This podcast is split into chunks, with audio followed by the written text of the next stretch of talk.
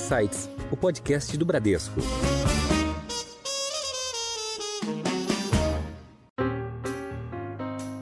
O que a gente faz, a gente quer ser uma ponte é, para é, investidores.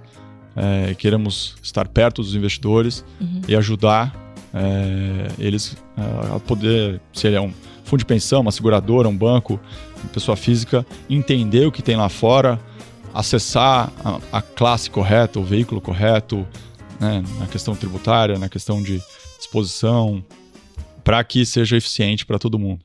A gente vê que uma, uma, tem uma alocação super pequena dentro dos portfólios brasileiros para renda fixa internacional.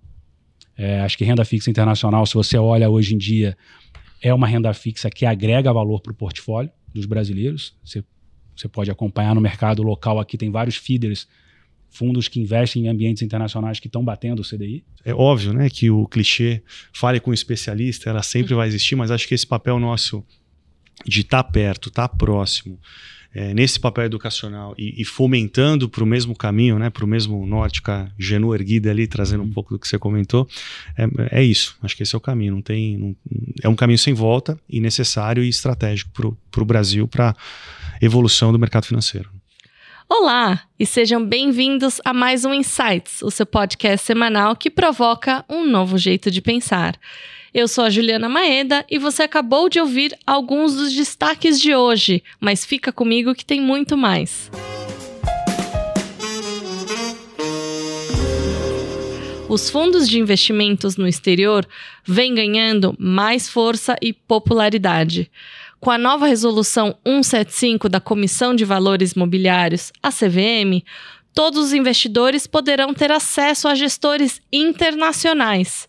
Isso é um passo muito importante para os investidores brasileiros, já que a gente ainda mantém 99% dos nossos recursos investidos aqui no Brasil.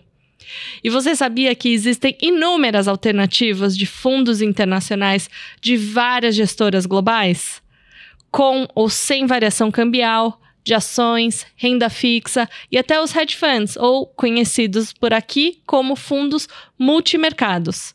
E para falar sobre o cenário e oportunidades para os fundos de investimentos no exterior, eu tenho o prazer de receber o Bernardo Queima, que é o CEO da Gama Investimentos. Bernardo, bem-vindo ao Insights. Muito obrigado pelo convite, é um prazer estar aqui. E também eu tenho o prazer de receber aqui com a gente hoje o George Kerr, que é o sócio e country head da Compass no Brasil. George, seja muito bem-vindo ao Insight também. Obrigado, Ju. Obrigado, Adilson. Prazer estar aqui com, com o Queima. E por fim, eu quero trazer de volta ao nosso podcast também é, veterano de insights, o Adilson Ferrarese, que é responsável pelos fundos de investimentos e pelas soluções de investimentos da Bradesco Asset. Adilson, Bem-vinda de volta. Ju, obrigado. Tenho certeza que vai ser um, episódio é, muito interessante para todos os nossos é, ouvintes. Obrigado, Jorge. Obrigado, Bernardo. É um prazer estar aqui com, com vocês, parceiros, amigos de longa data, e vamos, vamos debater isso, que tem muita coisa boa aí para se falar. Eu queria começar o nosso bate-papo com o Bernardo. A gente geralmente pede para os nossos convidados apresentarem as empresas de vocês. É, a gente testemunhou aqui a, o nascimento da Gama, né, de Camarote. É, vocês é, foram fundados em 2019, oficialmente, como o hub é, que vocês são hoje de fundos internacionais. Então, você queria que você contasse um pouquinho é, o que, que vocês fazem, um pouquinho da história de vocês. Eu sei que vocês têm é, é vários nomes que vocês representam e, trouxeram aqui para o Brasil. Tem 3,4 é, bilhões de reais sob gestão, então eu não queria dar muito spo spoiler aqui do que você vai falar. Não, mas a Gama, é, a gente, ela nasceu, obviamente, dentro do grupo HMC Capital. É, a ideia da Gama foi exatamente facilitar o caminho dos brasileiros investindo internacionalmente. A gente via que necessitava e tinha aí muito trabalho para ser feito, muito valor a agregar para os investimentos brasileiros quando você centralizava esse processo de não somente fazer o processo operacional de investir internacionalmente, mas também de dar conteúdo para os investidores brasileiros. Então a gente através da Gama, nosso propósito é esse, é não somente fazer o operacional, mas também fazer o papel de trazer os insights que uhum. esses gestores produzem internacionalmente. E a gente tem a felicidade de contar, que eu diria, com, com referências nesse ambiente global, como Bridgewater, Oaktree, Man, que são casas que a gente super respeita desde quando eu entrei no mercado financeiro, uhum. são referências. e que a gente tem a felicidade de representá-los no Brasil. Esse é o nosso dia a dia, facilitar esse caminho do investidor brasileiro para o investimento internacional. Sim, democratizar, né? Desmistificar né? é uma palavra que eu sempre gosto de usar para falar de investimentos internacionais. É, George, a Compass é uma das principais gestoras independentes de recursos aqui na América Latina, né? Vocês têm mais de 30 anos, foram fundados em, Nova York em 95 é, e contam hoje já aí com mais de 35 bilhões de ativos sob gestão, então valor em dólar, né? É, então valor bem significativo se a gente trouxer em termos relativos até para o mercado brasileiro. Queria que você contasse um pouquinho é, da Compass e também é, desse papel que vocês trazem é, para o mercado brasileiro de trazer esses nomes, esses fundos é, internacionais. Legal. É, a Compass, é, como você falou, foi fundada em 95 por um chileno, fazer gestão de recursos tradicionais, equities e renda variável e crédito focado na América Latina. É, em 96 abriu o escritório no Chile, em 97 na Argentina. É, e aí em 98 a gente começou esse business de ajudar latinos a investir é, fora da América Latina. Né? Não temos a pretensão de conseguir entender o que está acontecendo no mundo. É, e aí a gente começou a buscar parceiros globais, referências é, globais para fazer essa, esse trabalho para os investidores é, da região. Então, em 98 a gente começou a fazer isso. É, é, buscamos é, gestoras é, renomadas, globais. Então, hoje a gente trabalha com 20 gestoras. Essas 20 gestoras têm mais de 7 trilhões de dólares sob gestão, diversos produtos. desde ETF. Como referência, 7 trilhões de dólares sob gestão, o PIB brasileiro é 1 trilhão de dólares. Então, do, só é, para. É, a gente, a... eu gosto sempre de trazer essas comparações, porque às vezes a gente se perde nos trilhões, né? É muito trilhão. É, é assim, a indústria de fundos inteira brasileira tem 1,5 tri de dólares. De dólar. É, então, sim. É, e, e, e, acho que o que a gente faz, a gente quer ser uma ponte é, para é, investidores. queremos estar perto dos investidores uhum. e ajudar eles a poder, se ele é um fundo de pensão, uma seguradora, um banco, pessoa física, entender o que tem lá fora, acessar a, a classe correta, o veículo correto, né, na questão tributária, na questão de exposição, para que seja eficiente para todo mundo. Claro. E aí, com isso, é trazer também o conhecimento para cá. Né? Então, tem time aqui no Brasil, são mais a, a Compass como um todo tem 300, mais de 300 colaboradores, aqui no Brasil 20. E a ideia é justamente de poder disseminar o que está acontecendo no mundo, é, resumir, traduzir é, e entregar para o investidor brasileiro é, da melhor maneira possível. É, é, e vocês têm esse papel bem relevante na indústria, né? Então eu queria voltar um pouquinho atrás, é, pedir para o Adilson é, explicar um pouquinho uh, os tipos de fundos internacionais que a gente tem. É, a gente tem parceria long, de longa data com vocês. A gente trabalha com vários fundos é, internacionais da Gama e da, da Compass, dos gestores que a Gama e a Compass representam. É, quais são os tipos de fundos que a gente, é, os investidores brasileiros têm? Quais classes de ativos, se são diferentes ou não do Brasil? É, e, e, e qual é o diferencial do Bradesco, da Bradesco Asset, é, em também fornecer, é, trazer nomes que o, o, George e o Bernardo trabalham para perto dos nossos clientes. Legal, Ju. É, bom, acho que pergunta complexa aqui, mas vou tentar é, resumir aqui. Acho que tem um, tem um ponto importante que o acesso como foi muito bem colocado aqui, ao mercado internacional, ele é necessário. Né? E nós aqui, dentro da área de soluções de investimentos da Bradesco Asset, representando o cliente, tanto pessoa física quanto fundo de pensão, uhum. institucional, é, tem esse papel é, de não só é, fazer uma alocação né, condizente com o mandato relativo de cada cliente, mas de fato ter uma diversificação do ponto de vista de risco e de fontes de alfa. E a gente sabe né, que é, o Brasil ele é um país extremamente concentrado, né, do ponto de vista de fatores de risco. Né, e a gente tem aí o nosso maratonista, né, que é o CDI, que ele de, de fato, né, ele exige né, um trabalho é, muito próximo, né, principalmente de nós aqui juntos, em desenvolver esse educacional junto ao cliente para de fato identificar que existe um home bias é, no mercado brasileiro. Que é o por viés é, Exato. local, né? Que é o viés local.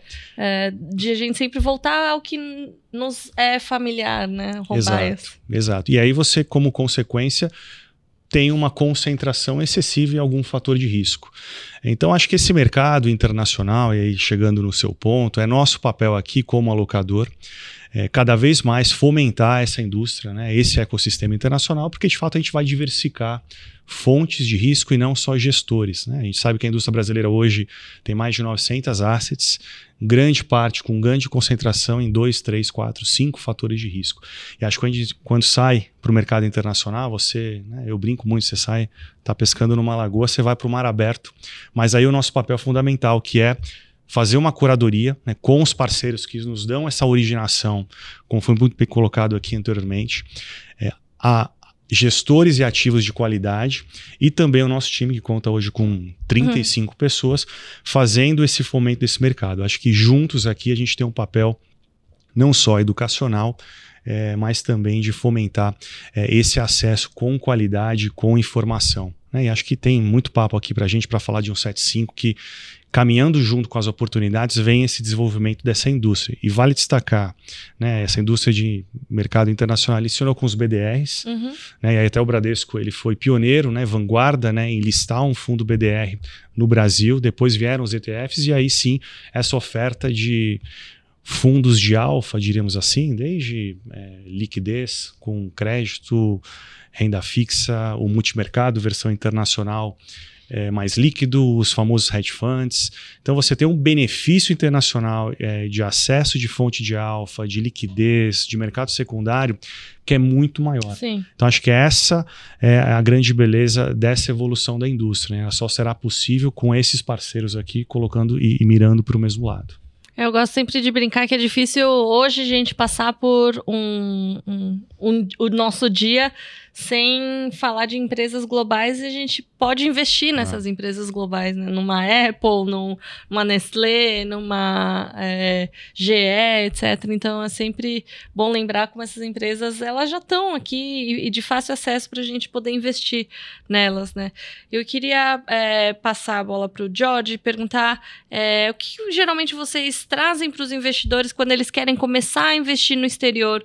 É, quais são os primeiros passos é, que uma pessoa precisa dar para começar a investir internacionalmente? Parte do nosso trabalho é justamente desmistificar e mostrar que não é uma caixa preta, trazendo produtos que são transparentes, né? Então esses produtos têm cota diária lá fora, da mesma maneira que aqui, tem a carteira que você consegue Aberta, ver- né? aberta, né? Então, para poder ajudar e dar mais conforto. né? O brasileiro, como o Adilson falou do, do maratonista CDI, ainda não tem tanta exposição à, à bolsa local. E ainda acha, né, alguns ainda acham que também isso é um, é, é um risco muito grande, é, né, correr um risco muito grande. A gente quer, de alguma maneira, ajudar trazendo os produtos mais é, simples, vamos dizer assim, Uhum. para que as pessoas comecem a ter uma jornada, né, um, um caminho no exterior Sim.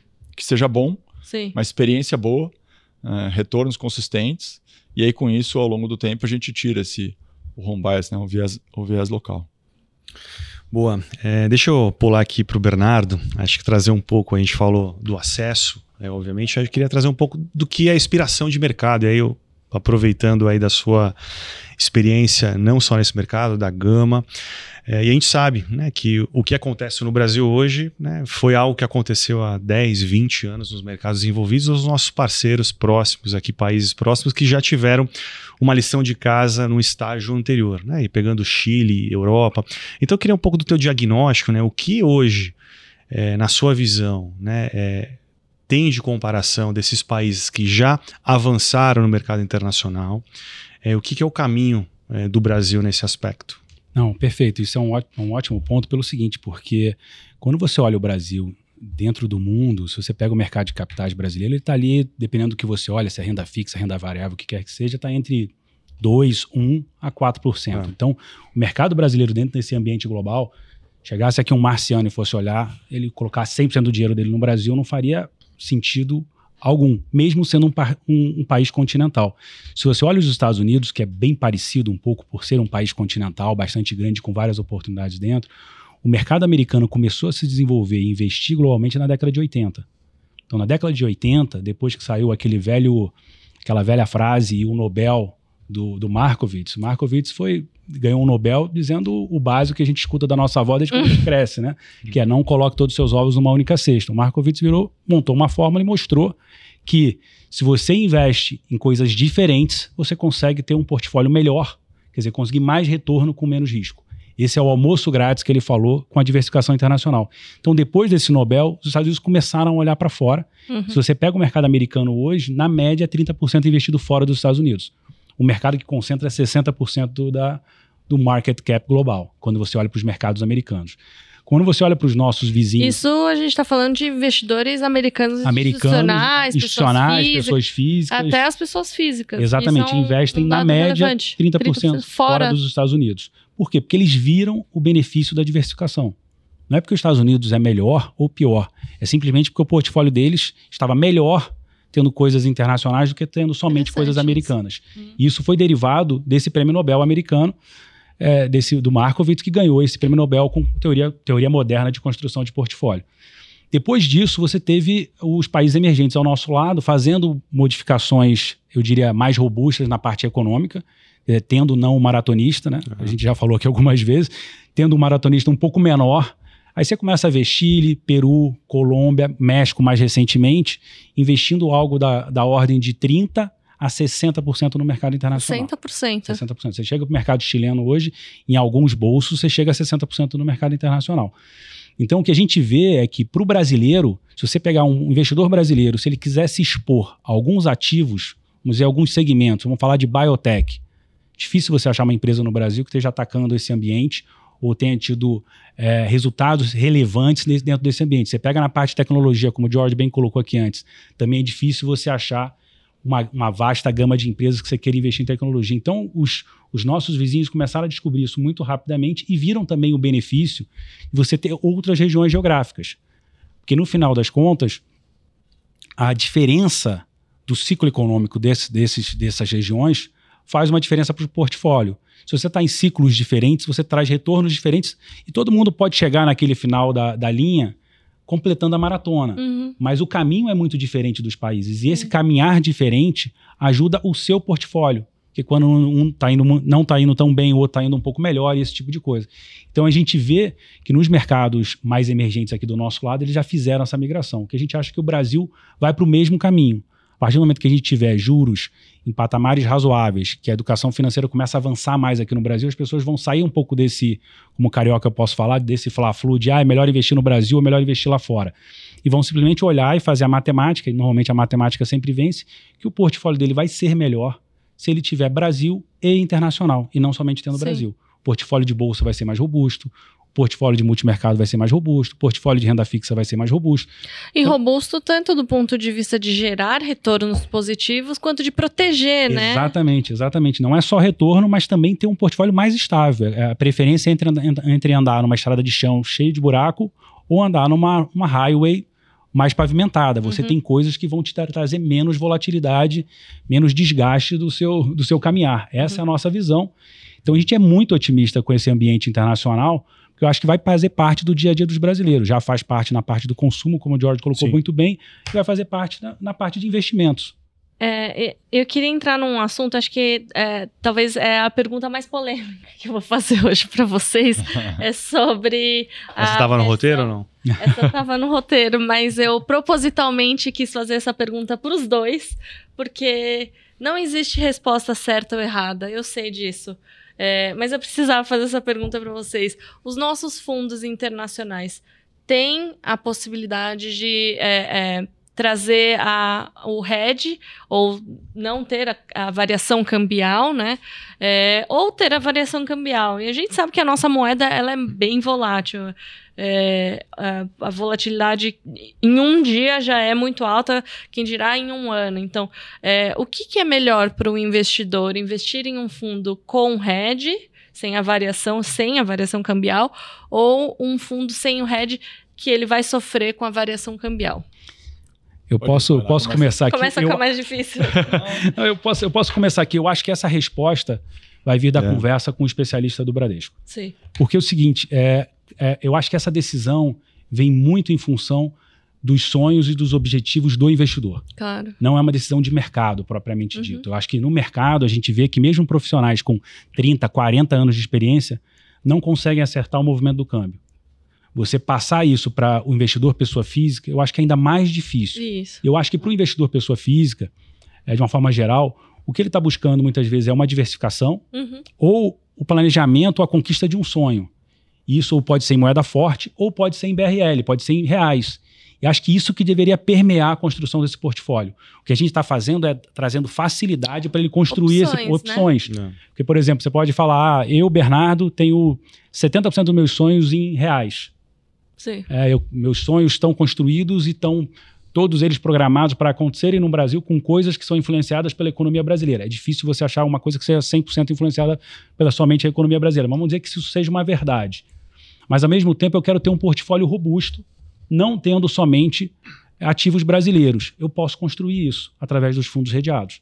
Eu Uhum. posso construir um portfólio que tenha a bolsa brasileira, tenha a bolsa japonesa, chinesa, europeia ou americana, não correndo o risco cambial desses respectivos países. Uhum. E não é uma jabuticaba isso. Esse é um ponto importante. Quando você vai lá para fora, Uhum. quando você vai olhar lá os fundos da Wellington ou os fundos da Oaktree, você vai ver que os fundos têm opção para investir em euro, em ien, em dólar. É, é uma opção que, que, os, que os gestores dão para o investidor tomar essa decisão. Sim. Que para ele, na perspectiva dele, está mais alinhado.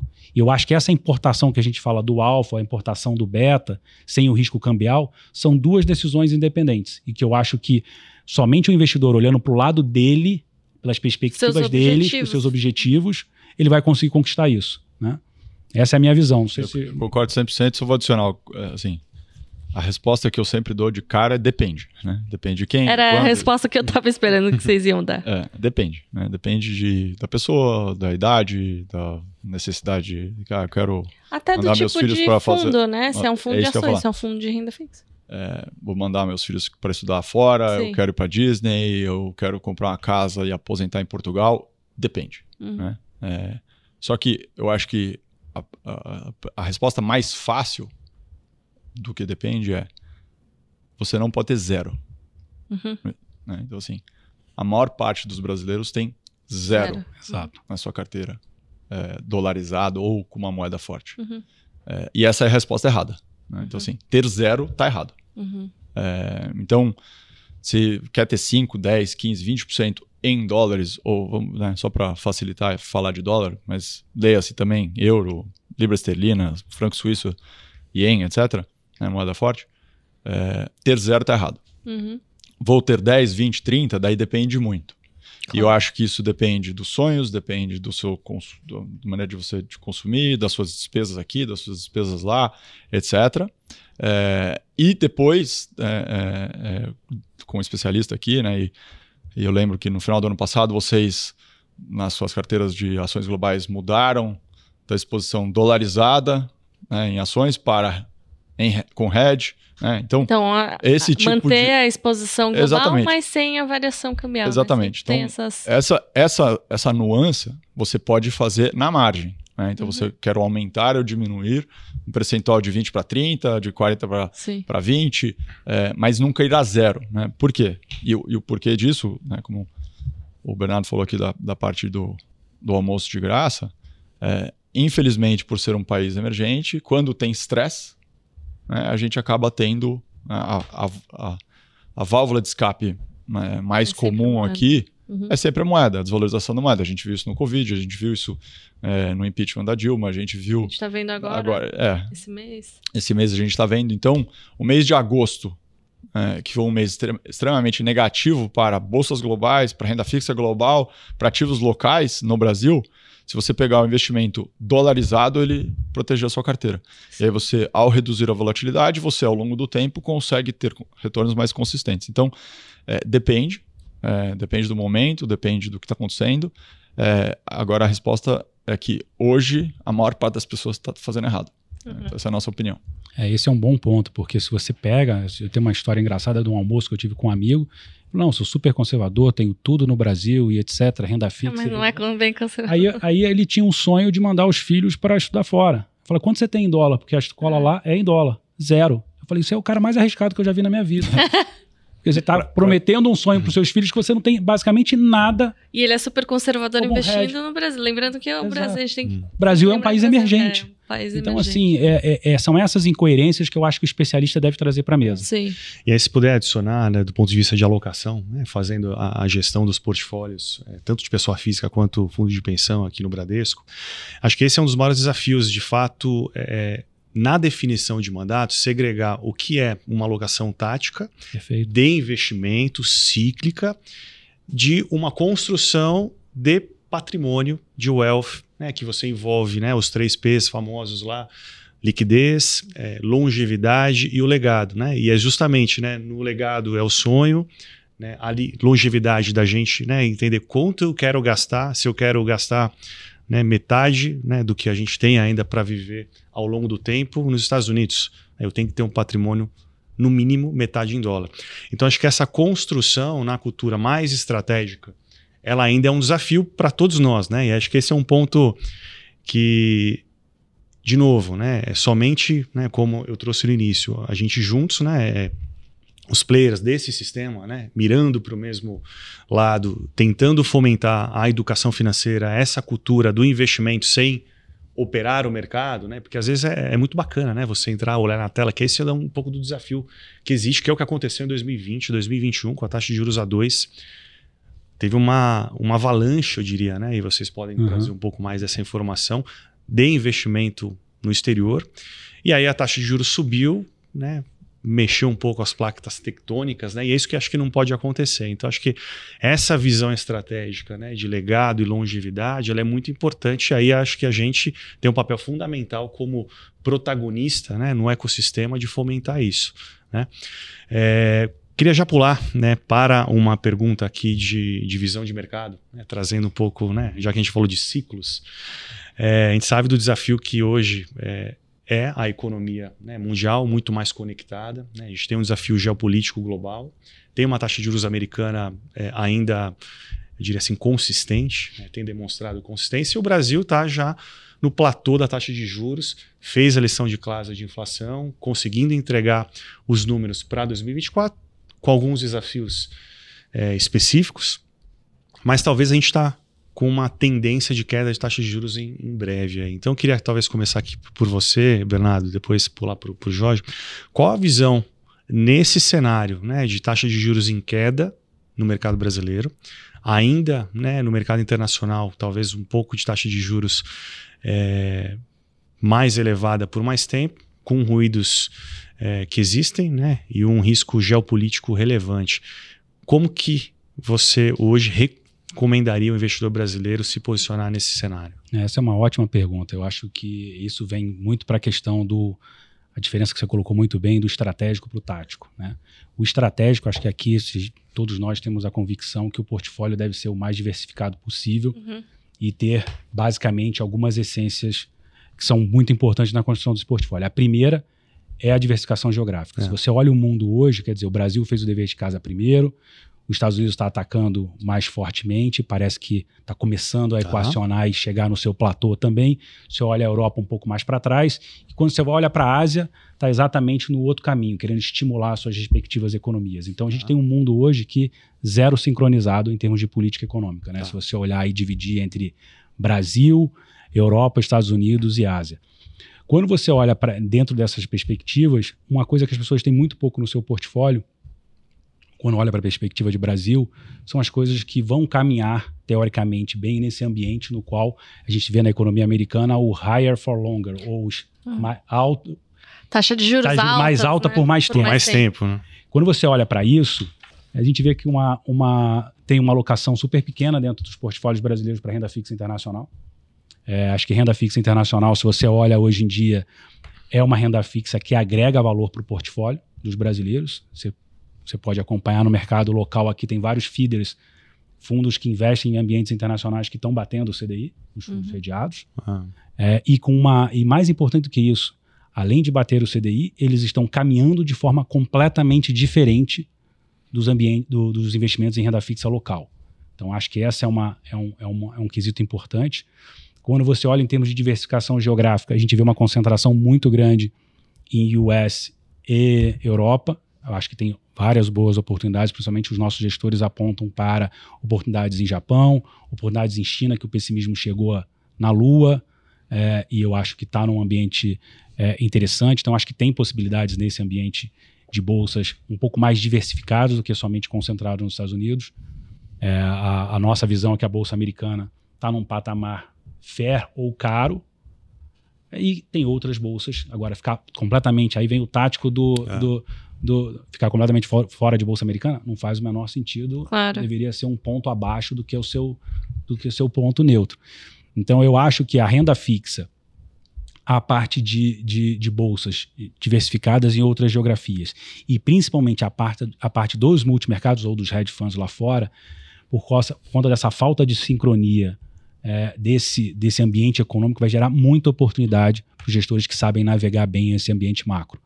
Então, são as três áreas que a gente vê muita oportunidade é, é, no ambiente internacional, na legal. minha visão. Não sei se o George concorda. Não, legal. É, concordo, sim. Eu acho que assim, tá, estamos num, num mundo bem diferente do, do que os últimos 15 anos. Né? Então, assim, pós-crise financeira de 2007 2008, onde o juros ficou zero no mercado desenvolvido por muito tempo. Ou até negativo em alguns, algum, ah, alguns não, locais, chegou, né? Chegou a mais de metade do estoque e está com o juro real negativo. negativo. Então, e aí, já até fazendo um parênteses nesse ponto que você trouxe, a gente estava até levantando aí na, na semana passada, fazendo uma reflexão da uhum. internacional para as carteiras do ano que vem.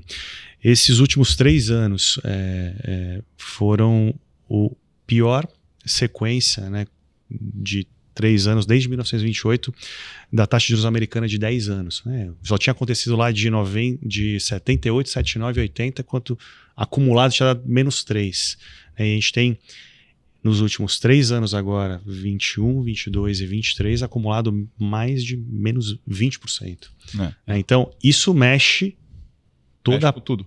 placa tectônica no mundo. Né? Mexe com tudo. É o preço do dinheiro é. Né, aqui do, é, do mundo. Né? Então, eu acho que justamente isso, né? O fato de que preço, o custo do dinheiro no mundo. Antigamente, cash is trash, né? Era o, o discurso ninguém queria que ninguém queria dinheiro, dinheiro parado, né? Porque o dinheiro queimava no seu bolso, porque você, não, você perde, você, você perde, perdia, perdia, né? Você segurava lá, ele valia menos. É, hoje é o contrário, né? Então acho que existe é, é, um, você pode ser remunerado é, para esperar. Né? É, então é, hoje você consegue comprar treasury curta lá, né, pagando mais de, sei lá, 5%, né, mais de 5%. Então, isso tem feito com que os preços e as oportunidades é, é, tem, tem mudado muito. Né? Uhum. É, acho que se a gente voltar, essa, se tivesse feito esse podcast um ano atrás, consenso era, né, os Estados Unidos vai entrar em recessão em 2023, é. é. a Europa não, e a China vai reabrir, possivelmente vai reabrir, e a economia vai crescer. Né? Então, tudo errado. Né? Então, assim, o que, eu, o que eu vou dizer aqui, acho que é um pouco do que a gente escuta, o que a gente acha que faz sentido, é, da, da, das visões macro. Né? Assim, a economia, o higher for longer, então juros vão ficar mais altos por mais tempo, mas também a gente entende que dados econômicos vão ser muito mais voláteis do que nos últimos, é, nos últimos anos. E isso vai trazer volatilidade para a carteira. Né? Então, vai dar mais oportunidade para entrar a preços atraentes, mas também vai fazer com que o investidor fique um pouco mais é, nervoso na hora, de ficar, né? na hora de ficar olhando sua carteira. Então, é, dentro deste cenário com mais volatilidade de dados, é, econômicos, né? Então, assim, ah, agora vai sair o dado de desemprego, daí sai um pouco a menos, um pouco a mais, e aí as pessoas Todo ficam mais nervosas. Fica nervoso. É, e o fato de que todos os bancos centrais, pelo menos os principais, falam, ah, a gente é data dependent, ou seja, eu preciso de dados para tomar as minhas decisões, e lembrando que os dados são para trás e não para frente, é. Né? É, isso vai causar, na nossa opinião, é, mais volatilidade no mercado. É, dito isso, e aí eu concordo 100% com o Bernardo falou aqui, as oportunidades para gestores ativos vão ser muito melhores do que elas foram nos últimos uhum. 15 anos, porque meio que nos últimos 15 anos você comprava S&P e fechava o olho e, e se dava bem. Né? Porque dinheiro era barato, as empresas alavancadas iam crescendo é, e tudo bem. Uhum, uhum. É, esse ano, né, é, se você pegar é, esse ano, dos 11 é, setores é, da Bolsa Global, né, do MSCI Aquila, um índice de referência global, é, nove estão negativo. Né? É, só que o índice está um pouco positivo porque a tecnologia está subindo mais de 30 e a energia também está subindo. É. Então, é, é, você vai ter uma, uma discrepância muito grande de performance de setores e empresas. Né? Então, a seleção dos ativos, quer seja renda variável, renda fixa, crédito, é, vai ser muito importante. Né? Então, assim, estar tá perto, acompanhar, conhecer bem de, as empresas, os países, os setores, etc., é, a gente acha que vai ser, ser muito importante. Eu acho que isso é trazendo um pouco para a vida como ela é, né? Porque na teoria é lindo, né? Diversificação internacional, e a gente né, tá no mesmo lado, a gente vive disso. A gente sabe que o brasileiro ele não faz isso, a gente já falou de home bias, tudo. É, então acho que queria tocar dois pontos aqui. O, Brasil, o Brasil é um país de ciclos curtos. Né, e a gente vive, é, de fato, esse momento melhor, mas mesmo assim eu entendi né, que de fato a gente não tem uma alocação é, é considerável para fazer jus a este momento. E independente, talvez, desse cenário lá fora ou aqui, é necessário ter uma posição. Acho que esse é o primeiro Sim. ponto que eu queria tocar. E, adicionalmente, eu queria ouvir o comentário de vocês em relação à gestão ativa e passiva, né? Porque acho que essa seletividade ela é muito importante, né? A gente sabe que existem mercados eficientes, que o custo baixo ele é relevante, mercados ineficientes, talvez a gestão de alfa. Como que vocês veem essa gestão ativa e passiva nesse acesso ao mercado internacional? E o Brasil sendo de ciclos curtos e sabe né, que vão ter momentos que teremos essa reversão de taxa de juros menor. Potencialmente vai existir um momento que talvez essa taxa de juros volte lá de novo. Qual que deveria ser, é, de fato, o, a expectativa do investidor e, e a reflexão dele para essa posição.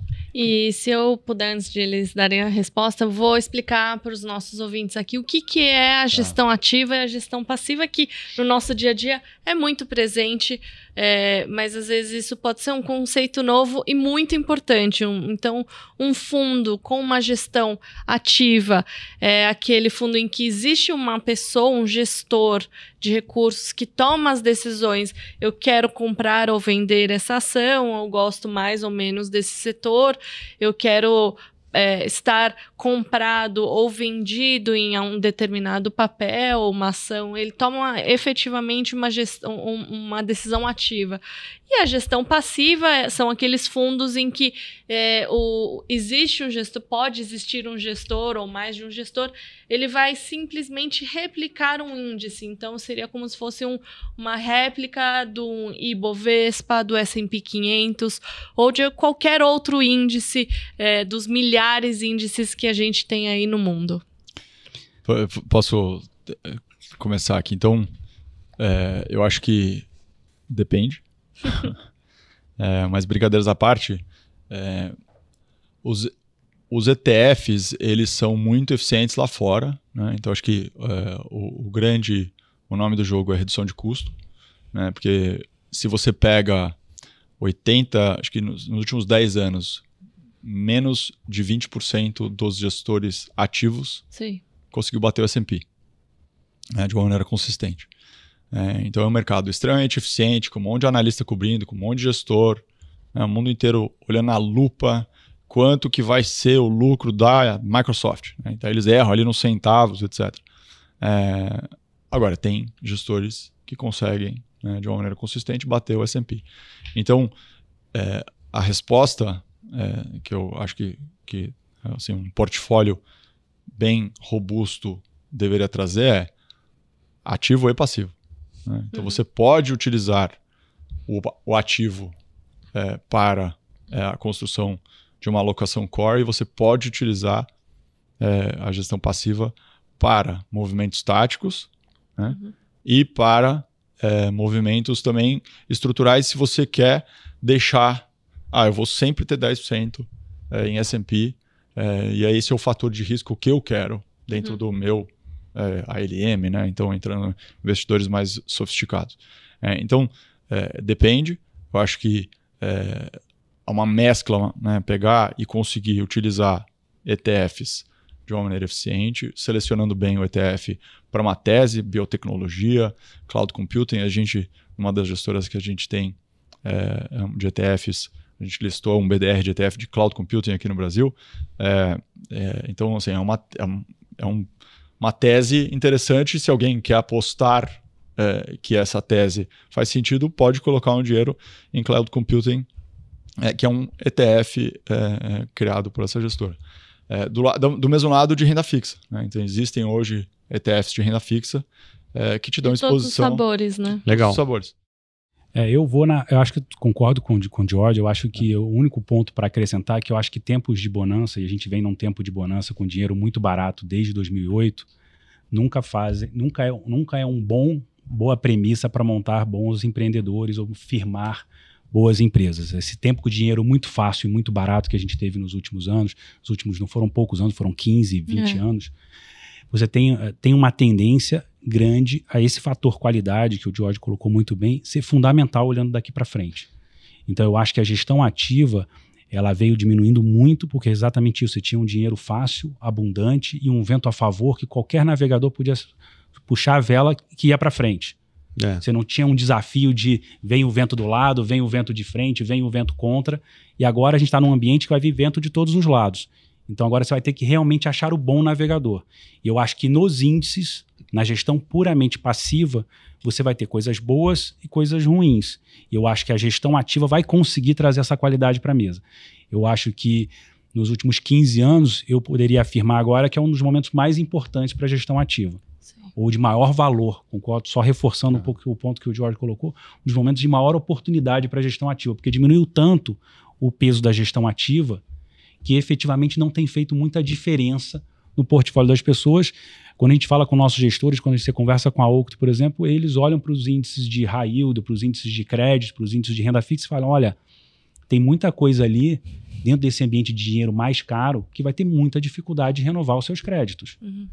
E acho que agora é o valor do gestor, do gestor ativo, porque quando a empresa entrar em dificuldade de renovar seu crédito, é. o mercado inteiro já está sabendo. Então agora é a hora do gestor ativo olhar dois, três anos para frente e começar a separar esse joio do trigo. E, e eles têm um. Uma, eles sempre têm equipe, né? Os gestores ativos sempre têm equipes que estão dedicados para essa função. É, total, só dando um exemplo aqui da Octo, são mais de cento e poucos profissionais olhando um portfólio de 400, 500 Eles olham empresas. um balanço da empresa, conversam Exatamente. com... Exatamente, e eu acho que isso vai pesar. É. Vai pesar nos, nos, nos, nos no, no passivo, mas dentro do passivo tem, tem os fatores, tem a gestão passiva fatorial, é. Que é a qualidade. Eu acho que a qualidade hoje em dia das empresas vai fazer diferença e pode ser que você encontre dentro da gestão passiva algumas coisas que venham a, a se destacar. Mas eu diria que para os próximos 5, 10 anos podem ser uma golden era, a, a era de ouro para esses gestores ativos, porque efetivamente o mercado foi muito, eu diria, benevolente Sim. com empresas que estavam sendo mal geridas, porque o dinheiro era muito barato. Inclusive, né, pegando esse gancho, é gestão ativa mesmo usando ferramentas passivas. Exatamente. É, que acho que exatamente. esse é um ponto importante. E se você pegar as, as, grandes vencedoras da Bolsa hoje, que são as empresas de tech, elas foram forjadas, é. a imensa maioria delas, durante a crise de 2000. Né, que teve a, crise da bolha tech, etc. Uhum. Você pega a Amazon, Google, etc. Elas tiveram esse aprendizado muito cedo nas suas respectivas vidas, que formaram empresas maravilhosas. Então, acho que a gente está vendo um, um novo ambiente que vai ser bastante difícil é, para as empresas conseguirem crédito. Boa. Eu queria mudar um pouco a nossa conversa. A gente já falou um pouco sobre regulação no começo do, do, do nosso episódio. É, e o George bem lembrou que é, com a 555 em 2015, os gestores globais de fundos é, começaram a vir para o Brasil, é, podendo oferecer esse acesso de fundos espelhos, né? É, tem uma, então, uma nova resolução 175, como eu adiantei aqui no começo, na nossa introdução, ela vai introduzir essa possibilidade dos fundos internacionais é, poderem ser oferecidos para o público geral, ou seja, para todo mundo, não só para o público é, qualificado, para o investidor qualificado, né? É, como é que é essa é a essência do business de vocês, dos negócios de vocês, trazer essas gestoras globais? Então eu queria que vocês dessem um pouco de, de sensibilidade do que, que vocês acham que vai mudar? Teve essa revolução em 2015, vocês estavam aí. É, o que, que vai acontecer daqui para frente? Eu posso. Manda lá. Eu acho que tem dois fatores muito importantes. Para mim, o mais importante é o educacional. Uhum. Eu acho que tirar a palavra investimento internacional, investimento no exterior, eu acho que é uma das mudanças mais importantes dessa nova legislação. Hum. Porque se você olhar como asset class, não existe uma asset class investimento internacional, investimento no exterior. Né? Você tem a renda fixa no exterior, você tem a renda variável no exterior, você tem o multimercado, você tem todas as suas respectivas caixinhas. Ah, sim. E aí sim você deveria abrir do que que é Brasil, do que que é Japão, do que que é Estados Uhum. Unidos, etc. Então acho que isso vai forçar a indústria como um todo a pensar o internacional com as suas respectivas asset class. Ah, Então isso para a construção do portfólio acho que vai ser maravilhoso para a indústria brasileira uhum, e vai fazer muita gente repensar o seu suitability. uhum. Porque muitas vezes eu tenho dúvida se o suitability de um cara conservador é ter 100% alocado no Brasil. É. E em vez dele ter um pouco de renda fixa internacional e um pouco de renda fixa brasileira. Sim, que na renda fixa internacional ele teria acesso à exposição a tesouro americano, que hoje Exatamente. é o ativo mais seguro do mundo. Exatamente, ele teria opções de ter um portfólio mais robusto dentro, dentro do, do ambiente de conservador, agressivo Sim. e por aí vai. Então, acho que esse é o primeiro, primeiro ponto mais importante para mim da, da nova legislação, porque ela vem com esse direcionamento muito claro que você deve olhar pelas, pelas asset class. O segundo ponto que eu acho super importante é você dar acesso ao investidor que mais precisa. Né? Muitas vezes a gente fala, é, ah, a história da, a história das nossas avós, né? não coloque todos os seus ovos numa única cesta. E normalmente a cesta do menor investidor é a cesta que deveria ser mais Mais protegida diversificado. mais diversificada. Ele tem muito pouco dinheiro a colocar a risco para ele construir um bom portfólio. Sim. Então, eu acho que quando a nova legislação ela abre para o investidor, em vez dele, eu acho que o movimento da BDR foi ótimo, mas o movimento da BDR deveria ser, vir acompanhado também da possibilidade do investidor olhar para o ambiente internacional e falar: olha, esse negócio aqui para mim é muito difícil. Eu vou escolher o George, que tem 30 anos de experiência no mercado, é, um histórico longo de sucesso, monta um fundo para mim com diversos setores diferentes, com diversos papéis e faz isso há muito tempo com muito sucesso.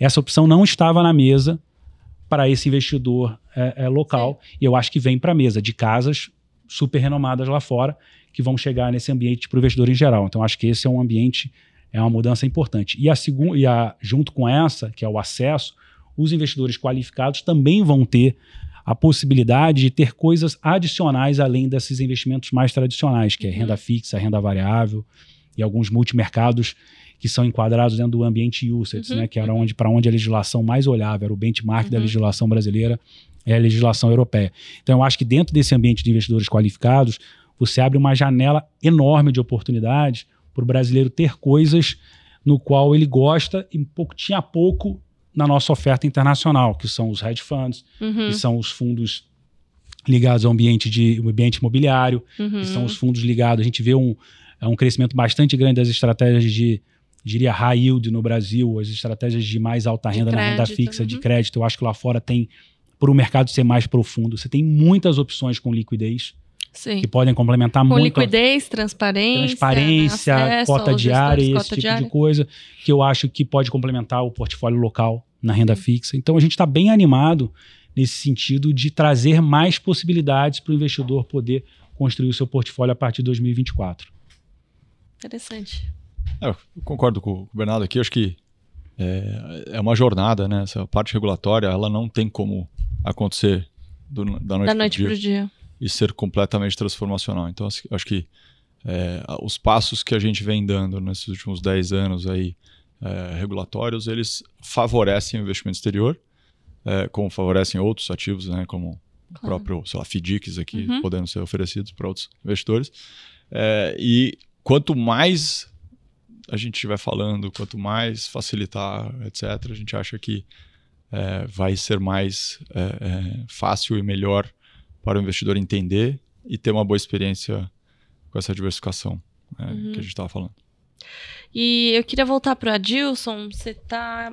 cê- Você, no, no papel aqui, é, como o, o head de soluções de investimento, você traz muitas soluções de investimentos para os nossos investidores, né? Como é que é a conversa quando você quer iniciar essa jornada é, é, de trazer um investimento internacional para os investidores? É, acho que é um bom ponto. Como foi muito bem colocado aqui, é uma construção né? não é uma fotografia, é um filme. Né? A gente vem ao longo do tempo, né? tanto oferecendo produtos e principalmente a parte educacional, e aí vai né, não só a parte da personalização, que, que, que eu volto no tema né, de liquidez, longevidade e legado, né, para identificar que, de fato, é estratégico ter uma alocação internacional. E aí cai na parte educacional. É, e tem que ter uma personalização, né? Cada indivíduo, cada família tem a sua necessidade, tem a sua realidade. Então, acho que isso é o nosso papel, uhum. é de, de fato, não só conectar né, essas melhores alternativas, e aí trazendo um pouco do que foi debatido aqui, a, a nossa é, proposta de valor não é dar acesso apenas, né? é ter uma curadoria, é fazer uma, uma arquitetura gerenciada e não aberta. Né? A seletividade acho que ela é muito importante, um pouco do que nós utilizamos, né? nossos parceiros como vocês, e também originando é, no mercado diretamente com a turma e o time. Então acho que esse é o papel nosso. É óbvio né, que o clichê fale com o especialista, ela sempre vai existir, mas acho que esse papel nosso de estar tá perto, estar tá próximo, é, nesse papel educacional e, e fomentando para o mesmo caminho, né, para o mesmo norte, com a Genu erguida ali, trazendo um uhum. pouco do que você comentou, é, é isso. Acho que esse é o caminho. Não tem, não, é um caminho sem volta e necessário e estratégico para o Brasil, para evolução do mercado financeiro. Bom, eu sou suspeita para falar que eu trabalho com isso, então é eu adoro é, esse assunto. Eu poderia ficar aqui com vocês é, por muitas outras horas, é, mas eu preciso encerrar, começar a encerrar. Eu queria pedir algumas dicas culturais, é uma tradição nossa aqui para gente terminar nosso bate-papo. É, o que, que tem inspirado, inspirado vocês? Pode ser um livro, um filme ou um seriado, Bernardo? Então, eu estou numa jornada em, em, casa que é os filhos ficando adolescentes, então eu estou numa, numa leitura super interessante de um livro chamado A Máquina do Caos, que conta um pouco como é que as redes sociais têm influenciado o nosso dia a dia. Né? E eu acho que nos adolescentes, nos pré-adolescentes, estão é, influenciando mais ainda. Muito, né? que eles vivem dentro desse ambiente. Então, para mim, tem sido um aprendizado enorme saber o quão forte influencia, essas ferramentas influenciam no nosso dia a dia. Super indico a leitura. É, é, livro que eu tô ali super. É, tô na metade pro final e tô adorando. Que bom. George? Eu li recentemente Shoe Dog, é, a história do Phil Knight, Phil Knight, fundador da Nike. É, história fantástica. É né, uma empresa global que nasceu no Oregon, a sede é no Oregon. É, é, ele, ele quer e ele mantém lá. Eles acham que tem é, a sede lá faz com que a empresa seja uma empresa com uma visão diferente, com né, um propósito diferente. E ela começa é, com ele é, sendo um corredor mediano, é, com o professor do, da Universidade é, do Oregon sendo um dos principais é, treinadores dos Estados Unidos, treinando atletas olímpicos, etc. E ele era o, o, o cobaia desse, desse uhum. treinador que testava vários tipos de tênis nele ficava testando, testando. E ele estava um pouco irritado que os tênis, os melhores tênis eram alemães, né? Isso na década de 60, então, né? pós-guerra lá, tinha ainda esse pouco esse, essa história da guerra, etc. E ele queria trazer e fazer um, uma empresa americana, né? E ele começou a... E, tudo que era de bom vinha do Japão, e ele pegou um mochilão e foi pro Japão, foi numa fábrica lá, bateu a porta, 24 anos, falou: quero comprar 500 tênis aqui, começar a vender da minha garagem do meu pai da, da, casa dos meus pais. E hoje é uma empresa né, bilionária. Ele é bilionário. É, só que o que é interessante da história é como ele nunca desiste. Ele é um uhum. eterno otimista. Uhum. Ele sempre acredita que vai dar certo. Ele é uma pessoa que inspira confiança nos outros. É, a gestão dele é um pouco diferente do, do que você está acostumado. É, e hoje, né, assim, o, o Michael Jordan né, tá com 60 anos e é o atleta mais bem pago do mundo, sendo, sendo que ele se aposentou faz 20 anos, porque ele ganha dinheiro de um acordo que ele fez quando ele, ele, ele assinou com a Nike. Então, vale a pena, não só pela história de branding, né, uhum. que foi, é, acho que eles pagaram 35 dólares pelo logo, é, por, um, por uma pessoa que estava na faculdade e eles nem gostaram muito, mas eles tinham que submeter porque o tênis ia ser impresso, etc. Então acho que vale, vale, vale bastante a pena e também pela parte familiar dele. É um uhum. cara que tinha essa parte de filhos, trabalhava muito, uhum, uhum. conseguia ver os filhos, etc. então é bem, vale, vale a pena.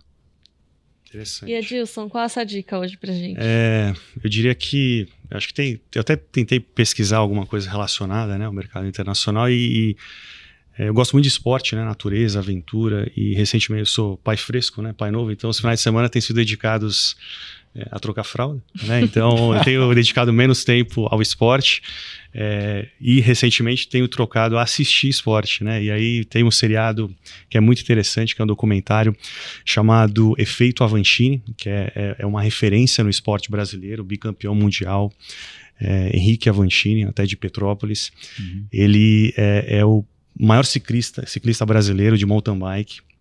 Teve agora é, em agosto, setembro, se eu não me engano, uh, o segundo campeonato mundial.